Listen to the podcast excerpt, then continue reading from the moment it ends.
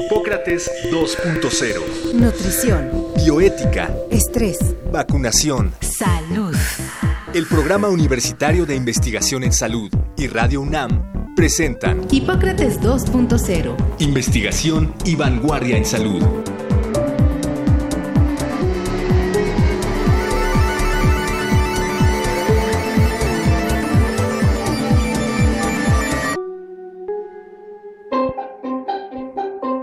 En el programa de la semana pasada, platicamos sobre la importancia de las enfermedades del sistema respiratorio y las características de una atención integral para los pacientes que las padecen. En esa ocasión destacamos los beneficios del diagnóstico oportuno y la identificación de riesgos prevenibles en este tipo de patologías, así como la importancia de contar con una estrategia estandarizada para el manejo de estos pacientes desde la consulta de medicina general y familiar hasta los centros de alta especialidad.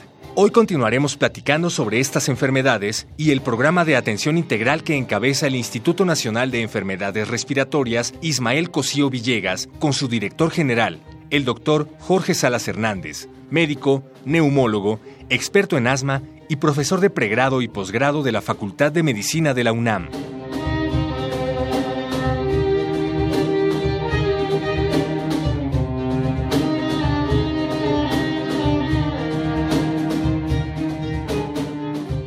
Hola, ¿qué tal? Bienvenidos a Hipócrates 2.0.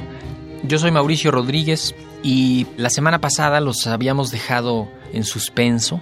Estábamos platicando sobre salud respiratoria, sobre el programa AIRE del Instituto Nacional de Enfermedades Respiratorias y pues ahí mismo acordamos que eh, el día de hoy se volviera a, presentar aquí el doctor Jorge Salas, que es el director del Instituto Nacional de Enfermedades Respiratorias, para seguir hablando de este programa y para seguir hablando de, de salud respiratoria, de salud pulmonar. Así que, primero que nada, Jorge, eh, muchísimas gracias por estar de nuevo en Hipócrates 2.0. Bienvenido.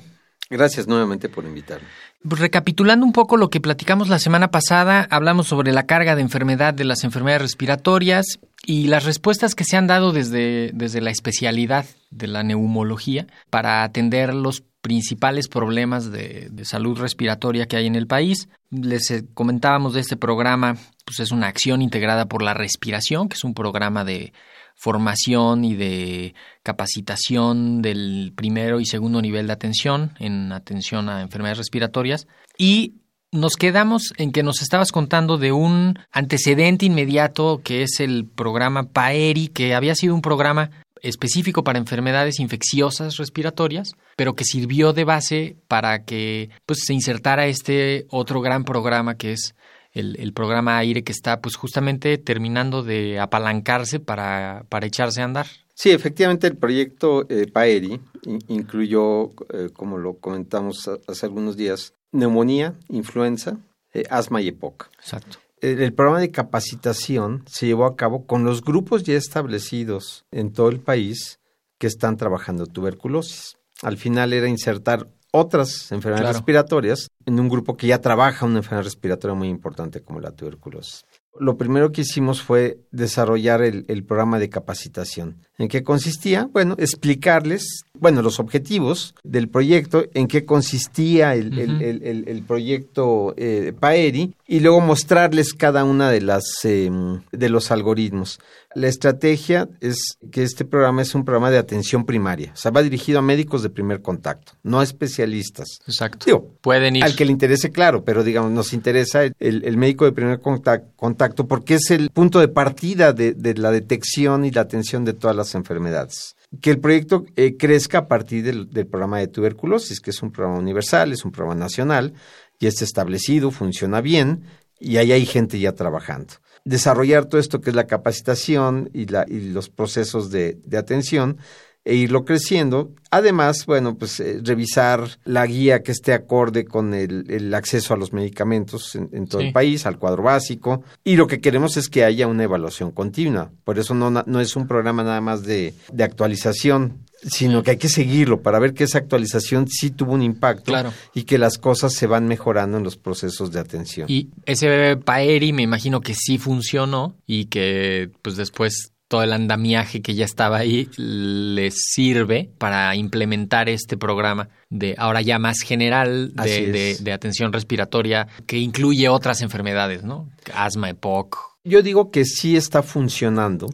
Primero porque hubo una gran aceptación de los médicos de primer contacto organizados desde la secretaría, desde el nivel central aquí, la Secretaría de Salud, Senaprece, y luego en cada una de las secretarías estatales a la invitación.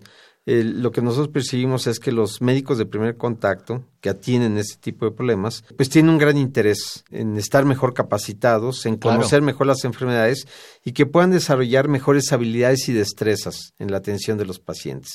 Entonces, eh, hicimos un recorrido en todas las secretarías de, de todo el país, inicialmente en estas cuatro enfermedades, desde Baja California hasta, Quinta- hasta Quintana Roo, todo. Pudimos capacitar más de 1.600 médicos en todo el país, en estas cuatro enfermedades. Pero no solo eso, un grupo de ellos fueron capacitados para hacer pruebas de función respiratoria, un- una prueba sencilla que se llama espirometría. La espirometría es una de las pruebas más básicas para nosotros para ver, eh, evaluar cómo está la función respiratoria, así como para el cardiólogo. El electro. El electrocardiograma es Claro. una prueba básica. Eh, Es importante que la gente sepa que la espirometría o una radiografía de tórax para nosotros los neumólogos son pruebas básicas, de- dependiendo de la enfermedad. Es una prueba que está poco conocida y mucho menos Sí. desarrollada A veces lo y que- menos utilizada. Lo que pasa con estas eh, herramientas es que están como restringidas al mundo de las especialidades, ¿no? Y entonces ya ahorita suena, digo, hasta ridículo que hay que esperarse al neumólogo para saber una espirometría. O sea, ni siquiera habría suficientes neumólogos para todas las espirometrías que se necesitan. O sea, hay una primera capacitación básica sobre el funcionamiento y lo que dice esa prueba, que la deben estar recibiendo los estudiantes en la carrera y que la tienen que estar usando los médicos en el primer contacto, ¿no? O sea, imagínate que para pedirle una espirometría al paciente, lo vas a hacer que se vaya a esperar la consulta del neumólogo y luego esperar la prueba y luego regresar. Oye, el- si el, ahorita es cuando no puede respirar. Exacto, exacto. Entonces son pruebas que son relativamente fáciles Sí. de hacer y fáciles de interpretar, pero hay que entrenar a la gente. Y la verdad es que eh, de esos 1.600 a un buen grupo de, de médicos y enfermeras también los capacitamos en la prueba, que es una prueba que se requiere también para un, un diagnóstico este, acertado y que debe de ser de primer nivel de, la, de atención Claro. a la salud. Y es un poco trabajar no solo en el entrenamiento, sino en convencer que es importante que muchos centros de atención distribuidos a, a lo largo del país, muchos de los establecimientos, deberían de contar con un espirómetro. Mm. Yo siempre digo que donde hay un electrocardiograma, Tiene que haber. debería de haber un espirómetro. Sí. Porque además, eh, como que la gente dice, bueno, esa es una prueba útil, un electrocardiograma. Así deberíamos decir de la espirometría. Sí. Y es un poco impulsar este tipo de pruebas y herramientas para que el, el médico de primer contacto no solo se familiarice, sino que ya las adop- adopte como una herramienta Sí. diagnóstica más en su,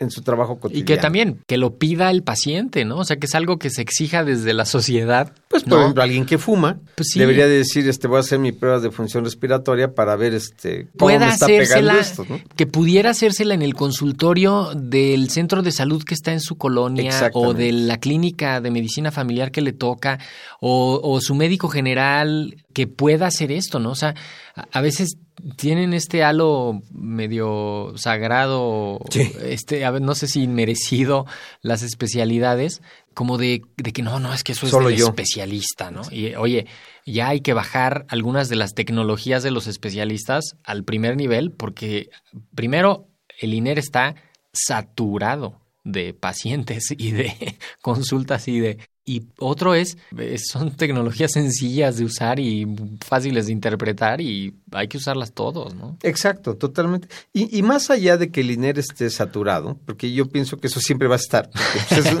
es un centro de referencia, ¿no? Sí, sí, sí. Este, yo pienso que el, nuestros pacientes merecen una mejor atención en, en, donde estén. No significa, no estoy diciendo que la atención sea mala, pero siempre todo es mejorable, Claro. incluyendo el INER. Y ¿sí? que eso incluye, o sea, cuando decimos vamos a mejorar el acceso a las tecnologías para el diagnóstico, no nada más significa que les van a llevar el, el- el último tomógrafo de más cortes este, y el resonador más de, de última generación. No, también quiere decir vamos a acercar los diagnósticos básicos, las, los equipamientos básicos, los vamos a bajar a toda la población para que ahí se diagnostique y se empiece a, atender desde ahí. ¿Por qué no nos ayudas a imaginarnos a un paciente que si no fuera por este programa, tendría que aventarse un caminito larguísimo hasta el tercer nivel de atención de especialidades, en vez de que en su clínica lo pudieran, lo pudieran ver. O sea, algo que tú percibas que ya cambió en este pueblo, siempre nos estaban mandando pacientes y ahora ya no nos mandan nada porque ya los están viendo ellos, ¿no? O alguna Mira, por experiencia ejemplo, así. algo que es muy común, incluso hasta en las familias. Sí. Un hombre, vamos a decir, de 60 años fumador, que ha fumado toda su vida. Y que obviamente como adicción, pues hoy en día fuma una cajetilla al día. Y entonces una persona que se vuelve tosedora, pero Sí. como que se les hace, tengo la tos normal, a veces dicen. No, bueno, no es normal toser, ¿no? Bueno, es que fumo. Bueno, pero entonces ya te está causando algún tipo de problema. Entonces, este ejemplo que pongo de este hombre de 60 años, fumador una cajetilla al día, empieza a notar que su tos aumenta y su cantidad de flemas aumenta. Entonces ahí es donde dice, tengo que ir al médico. Entonces entra por esta puerta, se sienta aquí. Buenas tardes, a ver, ¿por qué viene? Ah, pues le quiero decir, doctor, que tengo tos y flemas desde hace muchos años, 30, pero que en los últimos meses me ha aumentado y pues como que me molesta. Entonces ahí automáticamente el, el médico dice, tos y flemas, enfermedad respiratoria. ¿Y hace cuánto tiempo tiene? Muchos años y, y en el último año más. Claramente está detectando que es una enfermedad este, crónica y que va aumentando los, las molestias. Y lo que tiene que hacer es buscar el factor de riesgo. Oiga, ¿usted es fumador? Pues sí, sí fumo. ¿Y cuánto fuma tanto? Entonces ya tiene una idea clara de que el factor de riesgo es el tabaco, que los síntomas seguramente están asociados a, a tabaco y que algo está pasando que está empeorando. Ahí, si está capacitado, podría ser una espirometría, que es la prueba que no se hace, porque les- la espirometría nos permite a los médicos, en esa prueba sencilla de soplar, Sí. ver si los bronquios están abiertos y están cerrados. Y en ese momento hizo el diagnóstico de poco. Así como lo estoy contando. En menos de 10 minutos lo está haciendo. Y en base de si el médico detecta complicaciones o algunas otras cosas, puede decir, me lo quedo y lo empiezo a tratar, con lo que la guía le dice cómo lo debe de tratar, o veo, está complicado, tiene otras enfermedades, Sí. me parece que yo no debería de, de seguirlo, pero lo canalizo ya con un diagnóstico. Sí. Ese sería un, un ejemplo cotidiano. Y a lo mejor este mismo caso, pero no tan este, no exacerbado. Entonces que digan, yo vengo por tos y flemas y, este, y me dicen que es porque fumo. Entonces el médico detecta también ya la cronicidad, pero el paciente no es no está complicado, no está grave, entonces no no me lo voy a quedar, dice el médico. Y entonces aprovecha ahí para darle consejo antitabaco y empieza en pocos segundos bajo unos pasos que ya están establecidos, a informar al paciente Claro. de la adicción, a informar al paciente del, del efecto nocivo que tiene el consumo y a empezarlo a invitar, a convencerlo Sí. de que lo mejor es que deje de fumar. Esas son este tipo de acciones Sí, que, que- en pocos minutos se va a avanzar muchísimo, en Sí, pocos minutos. ¿Por qué? en- Porque ya va muy dirigido Y todo. que en ese mismo momento le diga vacuna contra influenza, vacuna contra neumococo, ¿no? Este, y, y considerar algunas otras enfermedades asociadas, que quizá en el otro escenario es de ahí, ah, no, lo voy a referir con un especialista. Y entonces, en esa referencia se pierde, porque el, el paciente va a decir, ay, no, ahora me mandaron a, a mi hospital de por allá y ya no, ya no, porque se perdió esa primera oportunidad Pero de eso es acción. real. Y por ejemplo, ese, ese, ese paso de ese, del momento con ese médico a que pueda llegar a Segundo otro médico o, a otro nivel, nivel. Sí. pueden ser años incluso. Sí, y que no se trata de que todo se atore en el primer nivel, ¿no? Tampoco es eso, pero sí que se aprenda a identificar lo grave, lo crónico, lo importante, que se pongan las primeras medidas ahí, que es la medicina general en sí, y que se detecte o que incluso le diga, mire, vamos a empezar su manejo aquí, nada más que aquí dice mi guía que yo lo tengo que mandar a una valoración a tercer nivel en un año, o sea, en el transcurso de un año usted tiene que ir a ver, a que lo vean allá uno de los especialistas nada más para que nos diga que vamos bien. Y luego regresa conmigo, ¿no? O sea, e- ese es, eso es un modelo padrísimo. Yo, yo diría sea, que muy práctico. Y te pongo otro ejemplo, en el que a lo mejor no llega por algo respiratorio, Sí. pero que el médico conociendo la guía la puede tomar. Alguien que llega este, con obesidad, peso 130 kilos y vengo pues, porque ya me molestan, dicen que estoy gordo y, y a lo mejor hasta diabetes tengo. Y ahí el médico, si leyó la guía, puede decir, ah, obesidad se asocia a trastornos respiratorios del dormir. Y ahí en ese momento le pregunta, sí. Oiga, ¿y usted le- en su casa le dicen que es muy roncador? Ah, no, sí, ya no me quieren. Y, y, y ahí toma el hilo del que probablemente tenga un síndrome de apnea obstructiva del sueño. Sí. Que a lo mejor ese no se lo va a quedar, pero ya le hizo el diagnóstico. Sí. Ya lo está alertando al paciente y ya lo puede estar derivando a otro nivel, no por la diabetes o la obesidad que a lo mejor el médico decide yo lo voy a tratar, sino ya por las consecuencias de esa obesidad que tiene en el aparato respiratorio. Y eso ya no es de primer nivel, pero ya lo detectó.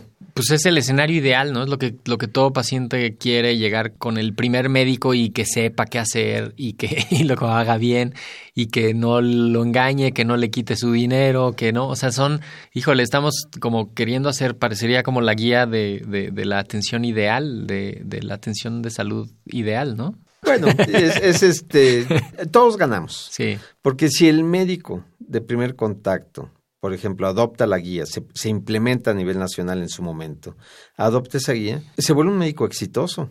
Genera prestigio de, de resolución de problemas, de canalización Sí. adecuada, y eso es bueno para el médico. claro, y para la, comunidad. familia, los pacientes le toman confianza a los médicos y saben que están bien atendidos. Sí. Los diferentes niveles de atención a la salud también se benefician porque puede disminuir el flujo de pacientes y llegar los que tienen que ir llegando. Entonces, yo creo que esta es una Exacto, porque eh, mejora la opción de ganar. mejora la calidad de referencia, ¿no? O sea, digo, en algunos lados se están mandando y mandando pacientes y oye, esto ya podrías tú tratarlo en tu, en tu clínica, esto no, no es necesario que lo mandes al Hospital General de Zona, ¿no? O sea, como que mejora eso.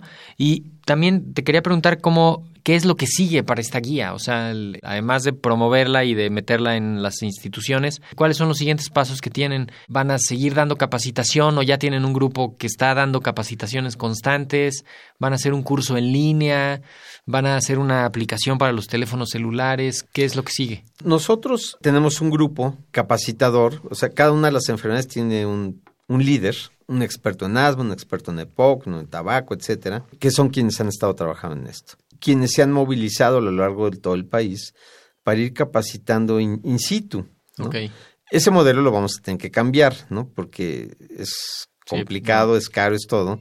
Y habrá que hacer uso de la tecnología con la educación a, a distancia. Eh, eh, so- son de esas partes que ya Sí, podemos ir. sí, sí. La otra es que ya ahora es, eh, ya que se actualizó esta guía, es presentarla a nuestras autoridades de, de- de salud para tratar de demostrar los, los beneficios que esto puede traer.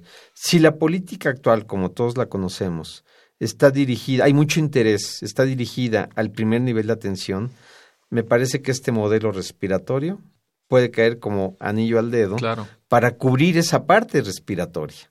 Y, y ese es el, compromiso, es lo que nosotros como INER que, queremos. Entonces estamos ya en esto, este, difundiendo entre nuestras autoridades este modelo para ver que se pueda ya, ya implementar. Una vez implementado, pues vamos a seguir con la capacitación y in situ o a distancia. Y digamos, son dos tiempos. Lo primero es la capacitación. Capacitar, capacitar, capacitar. Pero después que ya están las áreas, eh, las zonas y los médicos este, ya con, con la capacitación, hay que hacer el seguimiento. Sí, eva- en- evaluar en- en- para hay- retroalimentar. Hay, que evaluar, exactamente. Entonces, ahí lleva- evalúa uno cómo está la, la, pues no sé, la mortalidad por las infecciones respiratorias agudas. Sí. Si ya se, se diagnostican a tiempo, pues la mortalidad di- di- disminuye. Cómo está el uso de antibióticos, cómo está la referencia a otros niveles, Exacto. cómo están las hospitalizaciones. No, es, es Entonces- una gran vía de entrada. Eso es lo que de- queremos que disminuya. En Sí. ¿Y qué queremos que aumente? El uso de la espirometría, el uso de los medicamentos inhalados, que tantas eh, cosas este, no favorables luego se dicen. Eh, decía el uso de la espirometría, el uso del consejo an- antitabaco. O sea, queremos que unas cosas disminuyan y pretendemos que otras Que- que cosas aumenten. De hecho- este, incrementen. Ese es, ese es el seguimiento que hay que Sí. dar. Esa es la evaluación que hay Y, que hacer. y- y supongo que va a generar, pensándolo desde la perspectiva de la investigación, va a generar mucha información, que, que ahorita quizás están saturados en el tercer nivel eh, y ya no alcanzan a meter algunas cosas de protocolos así básicos eh, de comportamiento de parámetros vitales o qué sé yo, ¿no? De, de investigación. Y, y, esto puede generar eh, muchos datos de, de, investigación para responder preguntas, incluso para, para ir viendo otras. O sea, cómo se están comportando en general las enfermedades respiratorias en los municipios donde hay más tuberculosis o en los municipios donde hay más industria o en no todo eso nos va a permitir y le va a permitir a los tomadores de decisiones ver el comportamiento de las enfermedades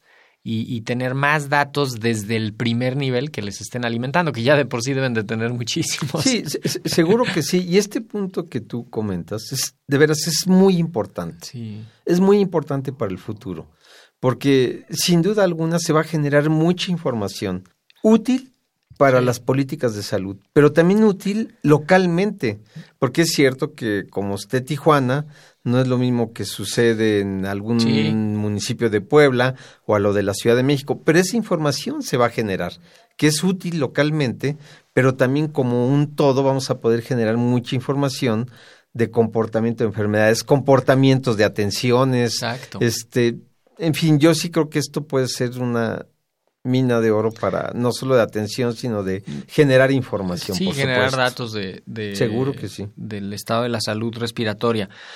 Voy a repetir los datos de, pues, para los que quieran tener más información sobre este programa AIRE del INER, que tenemos el correo eh, inerinforma, arroba iner.gov con B de burro y punto MX. Inerinforma, arroba iner.gov.mx y el teléfono 5487-1700. El Instituto Nacional de Enfermedades Respiratorias está en la calzada de Tlalpan número 4502, que es eso en la zona de hospitales. Al sur de la Ciudad eh, de México, sí. Que pues es, es, tengo entendido, uno de los institutos más eh, antiguos de los, de los que hay, ¿no? Empezó siendo una pues atención para tuberculosis y luego se fue especializando más en respiratorias y ahí está el, el nuestro, origen años, es de no, nuestro origen es de 1936. Fíjate más. Y empezó como el más. sanatorio para enfermos de tuberculosis de Huipulco, que cuando se construyó y cuando se inauguró, era lo más lejano de la ciudad. Claro, la última bosque. construcción que existía de esta ciudad era el sanatorio de Huipulco. Sí. Lejos, era llano ahí. Como la montaña mágica de Thomas Mann que se llevaban a los tuberculosos a la montaña para que bueno, allá estuvieran. Esa era la idea, exactamente. Curaran, ¿no? en, en el, el, modelo de atención de los tuberculosos en esos tiempos era, era este respirar aire puro y, y, y, y, eso era pues lejano. ¿no? Sí. Hoy somos cines. No, y están ahí en, en, en y orgullosos plena, de nuestro origen. Plena claro. zona de hospitales en Tlalpan, todavía hay mucha ciudad hacia sí. todos lados. Y son centro de referencia de, pues, de influenza, de asma, de POC, oh. de tuberculosis, este, y pues digamos que este nuevo programa que lo están liderando y que esperemos que, pues, que tenga muy buenos resultados. Eh, no sé, algo más, Jorge, que quieras agregarnos para, para despedir este segundo programa. No, bueno, yo, eh, este, yo esperaré que en algunos meses pueda estar de regreso con este tema. Sí. Para actualizar de en, en, en qué vamos, porque yo, yo, yo, agradezco la apertura de, de, de Renan porque creo que difundir esto, pero después mostrar resultados, dar seguimiento a los avances, sí. creo que va a ser, va a ser útil. Así que yo, yo espero en el futuro regresar para hablar de, de, de, de este tema y por supuesto que sepan ustedes que el INER con su gran cantidad de expertos siempre está este, listo para eh, ofrecer a, a, a, nuestra población la información de los temas de salud respiratoria más importantes y particularmente te agradezco la invitación. Es un gusto poder estar aquí y, con el INER y conmigo, por supuesto, que cuente. No, pues qué bueno que pudimos hacer estos dos programas. Les, les agradecemos muchísimo. Eh, a ti, por supuesto, a todo el equipo que nos ayudó para, para que estos dos programas pudieran ser posibles. Y, por supuesto, las puertas están abiertas para que nos vengan a contar eh, casos de éxito y, y dónde se hicieron los, los ajustes de este programa aire. Así que, pues, con esto terminamos estos dos programas. Eh, muchísimas gracias, Jorge. Al contrario, gracias. Eh, Muchísimas gracias. Eh, hoy en los controles técnicos estuvo Francisco Mejía y Diego González. Yo soy Mauricio Rodríguez. Quédense en sintonía de Radio UNAM. Agradecemos al doctor Samuel Ponce de León, coordinador del Programa Universitario de Investigación en Salud y coordinador académico de esta serie. El Programa Universitario de Investigación en Salud y Radio UNAM agradecen tu escucha. Te esperamos la siguiente semana para platicar sobre lo último en materia de salud e investigación en Hipócrates 2.0. Investigación y vanguardia en salud. Se despiden de ti en la producción Patti Gamboa, Héctor Castañeda y Alejandra Gómez. Hipócrates 2.0. Radio UNAM. Experiencia Sonora.